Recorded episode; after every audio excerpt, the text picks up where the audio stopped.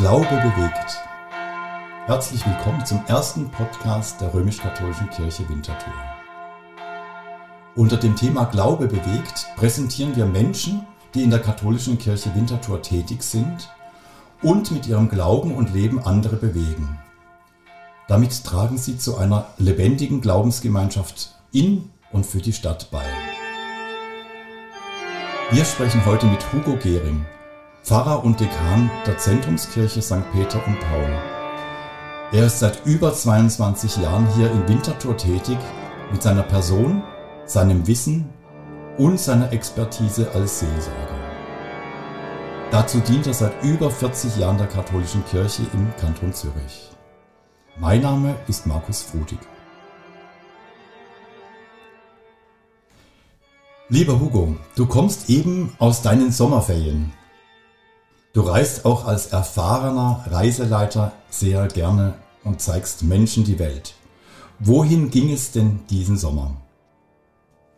Ich mache seit langer Zeit Ferien immer in so fünf, sechs Tagesportionen, weil ich nicht gern allein unterwegs bin und für Reisegefährten es leichter ist, für so eine übersichtliche Zeit zuzusagen.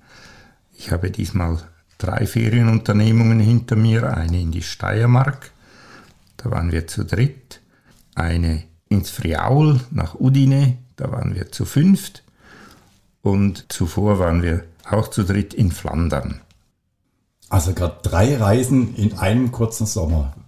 Was war denn da ein besonderes Erlebnis oder eine besondere Begegnung? Ja, vielleicht die besonderste Gruppe ist die letzte im Friaul. Das ist meine alte studentische Wohngemeinschaft in München, wo der Hauptmieter immer noch die Wohnung mietet und immer noch Zimmer an Studenten vermietet. Und der Kreis, der sich damals um diese Wohnung gesammelt hat, besteht noch und zu fünf, zu sechs machen wir seit drei, vier Jahren immer eine kleine Sommerferienunternehmung zwei Frauen, die leider schon verwitwet sind, und drei Männer. Und das ist eine hochinteressante Konstellation und eine sehr lebendige Gruppe. Was war denn für dich das Gefühl, auch wieder endlich reisen zu können? Und was waren so die wichtigsten Erfahrungen für dich nach diesen zwei herausfordernden Jahren des Lockdowns sozusagen, also Verzicht aufgrund dieser restriktiven Anordnungen? Ich bin einfach gern unterwegs, ich bin gern in Gruppen unterwegs, ich bin gern an Orten unterwegs, die interessant sind. Ich bewege mich auch gern unter Menschen, mit denen man entweder über das, was man gesehen hat oder bei Essenspausen über das, was einen sonst bewegt, ins Gespräch kommen kann. Ich habe das selbstverständlich vermisst während der Pandemiezeit, in der das gemeinsame Reisen nicht so leicht möglich war, habe aber jeden Spielraum ausgenützt, um es trotzdem zu vollziehen und zu verwirklichen. In der gesamten über 2000-jährigen Kirchengeschichte gab es das ja noch nie, dass Gotteshäuser geschlossen werden mussten. Das schmerzhafteste Zeichen war ja der Ostergottesdienst von Papst Franziskus 2020 im leeren Petersdom und vor einem menschenleeren Petersplatz. Das hat ja nicht nur schwere Wunden, besonders bei Kindern, älteren oder einsamen Menschen verursacht und hinterlassen. Wie ging es dir dabei? Also wir waren auf diese Situation überhaupt nicht vorbereitet. Das war etwas ganz Neues und Unerwartetes und auch Unvorstellbares zuvor. Dass wir dann trotzdem Schritt um Schritt einen Weg gefunden haben, mit dem umzugehen, war für mich abenteuerlich und interessant. Wir haben ja dann begonnen, Gottesdienste aufzunehmen und zu streamen. Die Aufnahmen haben wir jeweils für den Sonntagsgottesdienst etwa Mittwoch vorher gemacht, mit Hilfe eines sehr begabten Hobbyfilmers, Giovanni Schäfli, der uns geholfen hat, mit Hilfe damals des Pastoralassistenten Michael Koditz, der in IT- und technischen Bereichen sehr affin ist. Und das hat eine ganz neue Welt eröffnet, wie man das machen soll. Und wir haben Schritt um Schritt gelernt und haben auch ein paar schöne Perlen, glaube ich, auf diesem Weg erreicht und immer wieder positive Echos von Menschen bekommen, die mit uns zu Hause gefeiert haben. Ich wollte gerade fragen, wie kam das bei euren Gläubigen denn an? Weil ich meine, es war ja auch eine schwierige Situation, dass man jetzt auch oftmals gerade ältere Menschen in Pflege oder Altersheim durften ja nicht mehr, mehr raus. Was waren das auch so für besondere? Es gab natürlich eine Reihe von religiösen Institutionen, die solche übertragenen Gottesdienste angeboten haben, wie das Kloster Einsiedeln oder der Dom St. Gallen. Wir wurden hauptsächlich, glaube ich, von lokalen Leuten mitverfolgt. Wir können sehr schlecht abschätzen, wie viele, mit welcher Beteiligung, ob zum Teil nur sehr kurze Ausschnitte oder jeweils die ganze Feier. Aber wir waren glücklich, wenigstens ein Angebot machen zu können und auch für uns die Zeit irgendwie interessant und spannend zu füllen. Jetzt steht uns ja eventuell ein heißer Herbst wieder bevor. In Deutschland diskutiert man ja schon wieder Maskenpflicht. Was ist da dein Gefühl jetzt momentan? Also habe ich kein großes Vorauswissen oder eine prophetische Gabe. Ich glaube, wir nehmen das dann so, wie es kommt. Ich bin seit dreieinhalb Jahren von einer schweren Krankheit betroffen und habe in dieser Zeit zu meiner Überraschung gelernt, einfach Schritt um Schritt die Dinge zu nehmen, wie sie kommen und anzunehmen, das ist jetzt so, das ist noch möglich, das ist nicht mehr möglich, das werden wir anders gestalten und ich glaube, so gehen wir auch mit dieser Situation um. Du bezeichnest dich ja auch gerne als Suchender im Dienst des Menschen und siehst deinen Berufsweg als erfüllendes Lebensprojekt. Das merkt man jetzt ja auch mit deinen Worten. Wie begann denn dann alles und wann entzündete sich bei dir der Funke der Spiritualität als junger Mensch? Die eigene Berufungsgeschichte zu erzählen ist meistens, wenn man ehrlich sein will, eine lange Geschichte. Aber wenn ich ein paar Stichworte dazu sagen darf. Warum ich schon als Kind religiös ansprechbar war, weiß ich nicht. Das muss ja irgendein religiöses Gen sein, dass man eine, auf eine Art mitbekommt, so wie jemand musikalisch ist oder sportlich. Und man weiß nicht genau, warum man das mitbekommen hat. In meiner Verwandtschaft gibt es einen Onkel mütterlicherseits, der von sich aus eine gute Form von Frömmigkeit gepflegt hat und der bei uns nahe war, der jeden Mittag bei uns gegessen hat und ich glaube, dass ich sehr stark mich an ihm orientiert habe oder sehr stark mit ihm Dinge für wichtig gehalten habe. Aber der war auch Fußball begeistert und das ist auf mich nicht übergesprungen. Ein zweites ist, dass ich dadurch gern in die Kirche gegangen bin, und zwar nicht wegen des liturgischen Ballettes, sondern hauptsächlich wegen der Geschichten, die erzählt worden sind. Ich bin ein Mensch des Wortes, der Geschichten, der Erzählungen, da steige ich ein, da lasse ich mich begeistern, da lasse ich mich berühren. Auch von Kinderbüchern, von Kasperli-Theater und so weiter. Und da gehörte, in diese Welt der Geschichten gehört auch der Kirchgang dazu. Im Religionsunterricht war ich aufmerksam, aber weniger, glaube ich, berührt. Dann konnte ich zu meinem Glück über einen Freund, den ich damals hatte, in die Jungwacht einsteigen in der Pfarrei in Wiedikon, wo ich gewohnt habe. Und obwohl ich kein so geborener Pfadfindertyp bin mit Fürli mache und im Wald herumrennen, hat sich meine Fähigkeit, Leitung auszuüben und mein Interesse am Organisatorischen dort sehr bewährt. Und darum bin ich dann in dieser Jungwacht sehr schnell in leitende Funktionen gekommen und damit auch in die Welt der Pfarrei hineingewachsen und habe damit auch berufliche Vorbilder gefunden, wo ich gedacht habe, das würde mir gefallen, so tätig zu sein wie diese der äh, eben in der Pfarrei nahe ausschließlich eigentlich Priester, die als kirchliches Kernpersonal amteten. Dazu kam, dass ich mich natürlich vernetzt habe mit jungen Menschen meines Alters, die ähnliche Interessen hatten. Und wir waren so eine Dreierkonstellation am Gymnasium, die sich mit dem Gedanken trugen, Theologie zu studieren. Mein Traumberuf wäre Journalist gewesen. Aber ich habe immer gedacht, da beginnt man gleich als Korrespondent in New York oder Paris oder London und berichtet nicht zuerst jahrelang von irgendwelchen Generalversammlungen von Vereinen.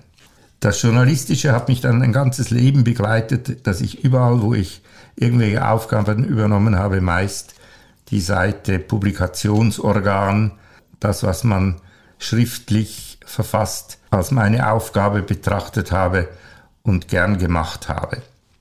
Ich habe auch aus den unzähligen Kinderferienlager, die ich begleitet habe, meist so die Lokalpresse beliefert mit Berichten und so weiter. Das mache ich gern. Bis heute, ich bin sehr froh, dass wir in dieser Pfarrei ein Drei-Monats-Blättchen Pfabü, Pfarreibülter haben, an dessen Redaktion ich von Anfang an dabei war und wo ich gerne auch über meinen Rücktritt hinausbleibe, weil das so eine der Tätigkeiten ist, die mir wirklich liegt.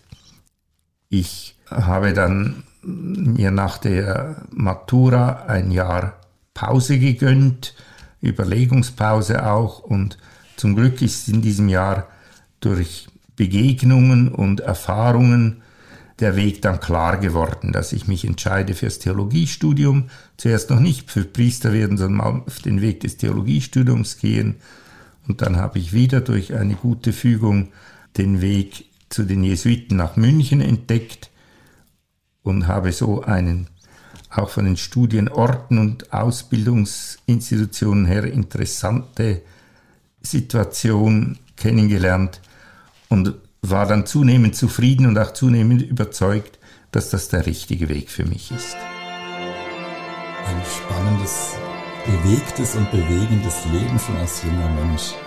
Ich habe erfahren, du bist ja auch mit Firmlingen und Erwachsenen immer wieder nach Rom gereist weil du ja natürlich als Reisender und natürlich dann auch nach deinem Theologiestudium sehr oft natürlich auch in Rom warst. Was zog dich denn immer wieder nach Rom? Also im ersten Jahr Theologiestudium bekam ich die Anfrage, ob ich nicht Interesse hätte, am Germanicum in Rom mein Studium fortzusetzen. Das machte mir damals eher Angst, weil ich gedacht habe, ich möchte nicht ganzen Ausbildungsweg nur in der kirchlichen Zentrale verbringen. Habe dann aber nach den zwei Jahren Philosophie in München mich entschlossen, die Theologie in Rom weiter zu studieren. Bin in diese berühmte Institution Germanicum gegangen, die von Ignatius von Loyola für den deutschsprachigen Klerus gegründet worden ist, als Reaktion auf die Reformation, um einen besser ausgebildeten und mit Rom verbundenen Klerus heranwachsen lassen zu können und habe dort vom Studium her nicht die Erfahrung gemacht, die mich wirklich begeisterten, aber die Stadt hat mir sehr gut gefallen und ich bin von meiner Herkunft her mütterlicherseits italienisch geprägt. Wir haben zwar zu Hause nie italienisch gesprochen, aber eine gewisse sage Italianität gepflegt, so dass ich mich in vielen Teilen in südlichen Ländern wohlfühle im Mittelmeerbereich und die zwei Jahre in Rom haben mir sehr gut gefallen. Ich hatte auch, glaube ich, in meinem Leben noch nie so viele Freunde, die zu mir zu Besuch kamen, die meinen Aufenthalt in Rom ausnützten, um selber in Rom zu sein. Und es kann sich kaum jemand vorstellen, dass man in Rom zum Arbeiten ist. Man ist dort eigentlich immer nur zum Genießen und touristische Unternehmungen zu machen und Freizeit zu erleben, so dass ich das quasi die touristische Art Rom zu besichtigen relativ gut kennenlernte und das dann halt in vielen Reisegruppen wieder weitergegeben habe. Ich habe auch die Erfahrung gemacht, dass diese 16-, 17-jährigen Firmengruppen am ehesten motivierbar sind, eine gute Ferienwoche zusammen zu verbringen, wenn sie an einem Ort sind, der auch ihnen entgegenkommt, der auch für sie Interessantes hat. Ich würde also nicht eine ganze Woche nach Assisi reisen, weil ich glaube, da ist zu viel verlangt, sich so lange mit einer von Franziskus geprägten äh, Stätte zu beschäftigen. Hingegen Rom bietet heutiges Rom, kirchliches Rom, antikes Rom, hat äh, so viel Abwechslung, so viel Möglichkeiten, dass es sich als ein geeignetes Ziel erwies. Und wir haben dann mit der Zeit so einen Zweijahresrhythmus der Romreisen und dazwischen Paris-Reisen angeboten und die haben immer gut funktioniert. Also ich habe ja das selber mit 16 erleben dürfen, so eine Pilgerreise. Du hattest jetzt noch erwähnt, dass da auch negative Erfahrungen drin waren als Jugendlicher. Was war dann das weniger Schöne in Rom? Also ich war vom Studium her nicht begeistert oder befriedigt. Es war oft eine Art Parteischule, wo man Antworten gelernt hat auf Fragen, die niemand stellt und Arten der Antwort, die ich so nicht geben wollte. Ich war ein ganz anderes geistiges Klima von der Jesuitenhochschule in München her gewohnt und fand es dann manchmal eng. Gleichzeitig habe ich geschätzt die Internationalität der Studenten. Wir waren aus über 100 Ländern. Allerdings haben sich die meisten Sprachzirkel untereinander bewegt. Man hat sich oft in Blasen bewegt. Also auch gerade wer stark im Germanikum sich an den Aktivitäten beteiligt hat, der war dann in diesem deutschen Umfeld und hat von Rom eigentlich wenig mitgekriegt. Es gab auch Einzelne, die von Anfang an kaum Italienisch lernten und das auch im ganzen Weg in Rom wenig pflegten. Ich habe, weil ich auch eine pädagogische Seite in mir habe, das Angebot, dass ich in Schulklassen in Rom vierte und fünfte Grundschulklassen, Primarschulklassen etwas Religionsunterricht geben kann, gern angenommen und habe einen Tag in der Woche dieser Aktivität gewidmet und das hat mir sehr Freude gemacht, weil ich so mit Menschen in Rom in Kontakt kam und der Wirklichkeit in Rom und nicht nur einer eben Parallelwelt der Theologiestudierenden eines bestimmten Sprachzirkels und nicht nur in touristischen Kreisen.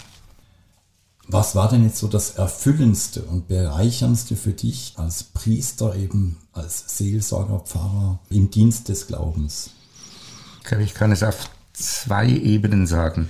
Das eine ist, ich glaube, das hätte ich aber ganz am Anfang meiner Tätigkeit so nicht formulieren können, aber jetzt nach vielen Jahren Erfahrung würde ich es so fokussieren, wir dürfen in ganz vielen Situationen das Leben würdigen. Wir dürfen das Leben am Anfang würdigen durch die Feier der Taufe. Wir dürfen das Leben am Ende würdigen durch Trauerfeiern. Wir dürfen das Leben würdigen an entscheidenden Punkten des Lebens. Es geht immer darum, den Menschen in seiner Geschöpflichkeit wahrzunehmen und zu begleiten und in starken biografischen Momenten einen Ausdruck zu finden. Und ich glaube, da hat tatsächlich die kirchliche Glaubensgemeinschaft einen ungeheuren Schatz an Möglichkeiten für diesen Ausdruck von menschlichen Höhepunkt- und Tiefpunkterfahrungen, um ein Leben im Licht des Glaubens zu deuten und ihm einen feierlichen Ausdruck zu verleihen. Das ist das eine, was ich unglaublich gern getan habe und in vielfältigster Form. Und das zweite ist, ich bin auch, das habe ich erst entdeckt im Laufe der Zeit, ein treuer Mensch. Ich mache gerne etwas auf die Länge und bleibe der Aufgabe treu. Darum habe ich auch nicht viele Orte meines seelsorgerlichen Wirkens gekannt, sondern im Wesentlichen zwei, nämlich Bülach und Winterthur. Und so konnte ich Begleiter von Biografien werden. Menschen von ihren frühen Anfängen bis über ihre Lebensstationen hin an der Seite zu stehen, mit ihnen den Weg zu gehen und das ist etwas sehr Erfüllendes und Schönes. Gerade eine der wichtigsten Aufgaben der katholischen Kirche ist es ja, wie du es auch gerade gesagt hast, Trost und Hoffnung zu spenden. Aber sie steckt ja in einer großen Zeitenwende und Krise. Wird sie daher wieder mehr gebraucht? Denn du als Begleiter von Lebenswegen kennst dich ja mit Krisen bestens aus. Ich kann sehr schwer die Frage beantworten, wird sie mehr gebraucht. Es gibt ein, so etwas wie ein Vakuum, dadurch, dass die Menschen nicht mehr so religions- und kirchenverbunden sind. Aber was dieses Vakuum wirklich bewirkt, das kann ich ganz schwer abschätzen. Ich weiß einfach, dass unsere Aufgabe ist, für diese menschlichen Lebenssituationen Hilfen, feiern, Begleitung anzubieten und da zu sein und Gefäße zu haben, die Menschen gut tun. Ob sie diese Angebote wahrnehmen, in welcher Form sie das dann in ihrem Leben wirklich aufnehmen und integrieren können, das liegt nicht in unserer Hand. Du hattest es vorhin ja auch angesprochen, Religionsunterricht hast du ja als Religionslehrer viel gegeben, heute und morgen. Er ist auch im Umbruch. Wo siehst du denn eine Chance oder zukünftige Herausforderung für die religiöse Unterweisung, gerade von Kindern und Jugendlichen, wie du das im Anfang erzählt hattest? Also da, meine Entdeckung war, dass ich einfach gerne Lehrer bin, dass diese Rolle mir liegt. Und darum habe ich gewünscht, am Anfang meines beruflichen Werdegangs, dass ich das als Schwerpunkt wählen kann und konnte das auch zehn Jahre lang und das hat mir sehr gut gefallen und hat mir eine reiche Entfaltungsmöglichkeit gegeben. Ich habe jetzt im Laufe der Zeit natürlich unter verschiedensten Bedingungen an verschiedensten Orten Religionsunterricht Schwerpunkt so ab fünfte Klasse aufwärts, aber ich habe immer Schüler auch gehabt bis zur Matur, bis 18, 19-jährig. Die Situation ist nicht einfacher geworden. Wir haben dann mit der Zeit ja von der Schule her die Vorgabe bekommen, konfessionell kooperativ ganze Klassen zu unterrichten. Wir haben zum Teil mit der Präsenz des Klassenlehrers diesen Unterricht gestaltet. Wir haben immer mehr Richtung religiöse Information, nicht Einführung ins religiöse Leben unterrichtet. Also die Bedingungen haben sich eher erschwert meine Erfahrung war eigentlich, dass die Religionsstunden nicht das Entscheidende sind, sondern die Frage, ereignet sich so etwas wie eine Beziehung? Gibt es Momente, wo man merkt, ah, das hat für mein Leben eine Bedeutung und mit dieser Sicht und dem, der mir diese Sicht vermittelt, möchte ich wenigstens partiell unterwegs sein. Und wenn so eine Beziehung sich ereignet, dann kann sich auch irgendwo die Botschaft entfalten kann, herüberkommen. Wenn nicht, dann bleibt es sehr informativ. Dann weiß man am Schluss die Hauptstadt von in der Geografie und wie viele Sakramente es gibt in der katholischen Kirche. Aber die Frage ist, wird man berührt davon? Es geht nicht um Missionieren, aber um Berühren.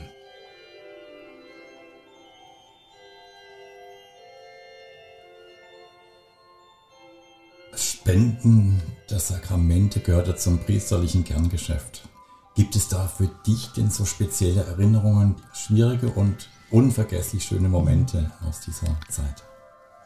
Also einerseits hängt das mit meinen Talenten und eben Nicht-Talenten zusammen. Ich bin, schon gesagt, ein Mensch, der hauptsächlich über das Wort mich ausdrücken kann und nicht so sehr zum Beispiel über Musik oder Gesang.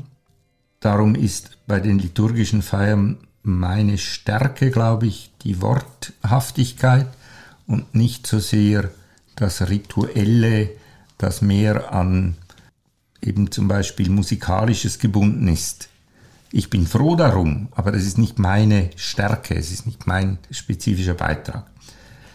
Die Besonderheit der sogenannten Kasuarien, also wo man Menschen in bestimmten Lebenssituationen, Taufe, Eheschließung, Trauerfeier begegnet, ist, dass die meisten Menschen uns als einen Dienstleistungsbetrieb anschauen und ihre immer individualisierteren Forderungen, Wünsche einbringen und verwirklicht haben möchten.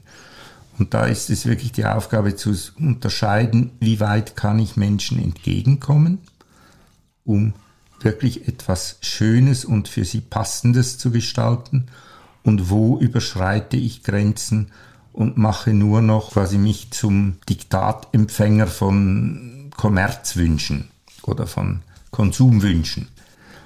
Vor dieser Frage steht man bei Hochzeiten, wo man merkt, dass das Paar eigentlich nur kirchlich heiratet, weil es eine schönere Kulisse für die Fotos gibt und wo die Herausforderung für mich darin besteht, kann ich das noch vertiefen? Kann ich sie an einem Punkt erreichen, wo sie durch diese Feier mehr als nur durch Posieren für Fotos berührt werden? Bei Trauerfeier sind die Leute natürlich meist sowieso in einer sehr speziellen Situation und haben eben ihre sehr individuellen Wünsche. Da bin ich eigentlich geneigt gewesen, möglichst nahe bei diesen Wünschen zu sein und ihnen entgegenzukommen.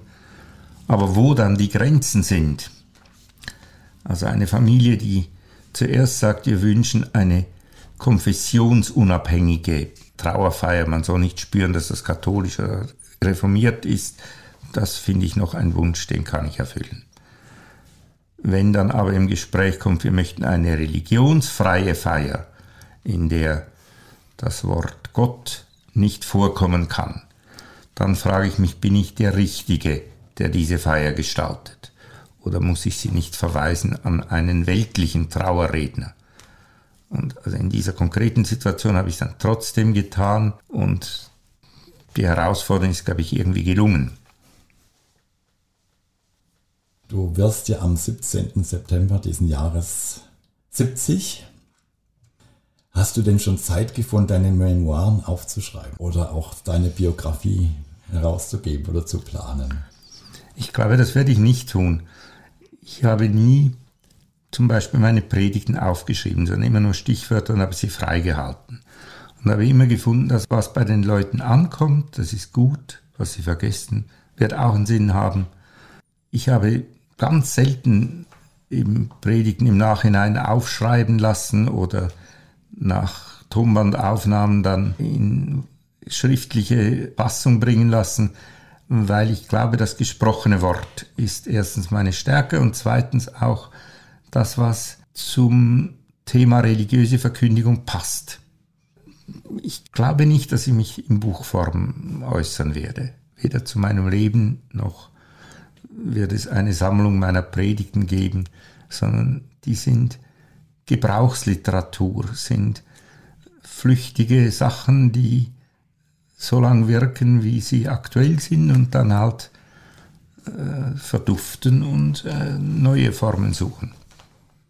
Also kann man sagen, dein Wort geht in den Geist und das ist auch eigentlich dein Leben, dass du mit ja. deinem Leben andere Seelen und Geiste. Und ich fand es zum Beispiel nie falsch, wenn Leute mich auch falsch aufgefasst haben. Dinge bei ihnen angekommen sind, die ich so gar nicht gesagt habe. Sondern der Aufnehmende ist auch Gestalter dieses Vorgangs und hat ein Recht, Dinge aufzunehmen, die ihm wichtig sind, die ich vielleicht so gar nicht äh, formuliert habe. Äh, also ich finde das Geschehen zwischen gesprochenem Wort und dem, der es hört, aufnimmt und es in sein Leben hineinträgt, ein kreativer Vorgang, den man nicht einfach manipulieren kann. Und das ist, dieses freie Geschehen hat mich immer fasziniert und denke ich, ist der Schwerpunkt, wie ich mich äußere. Lieber Hugo, ich bedanke mich ganz herzlich für deine Zeit, deine wertvollen Worte und eben die Teilhabe an deinem seelsorgerischen Leben auf einen gemeinsamen Weg mit der römisch-katholischen Kirche in die Zukunft.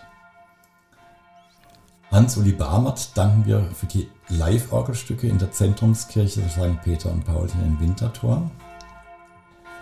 Und wenn auch euch, liebe Zuhörende, euer Glaube bewegt und ihr in der katholischen Kirche Winterthur lebt oder wirkt, gebt uns einfach euer Feedback auf info@kat-winterthur.ch und freut euch schon auf den nächsten Podcast, wenn es wieder heißt Glaube bewegt.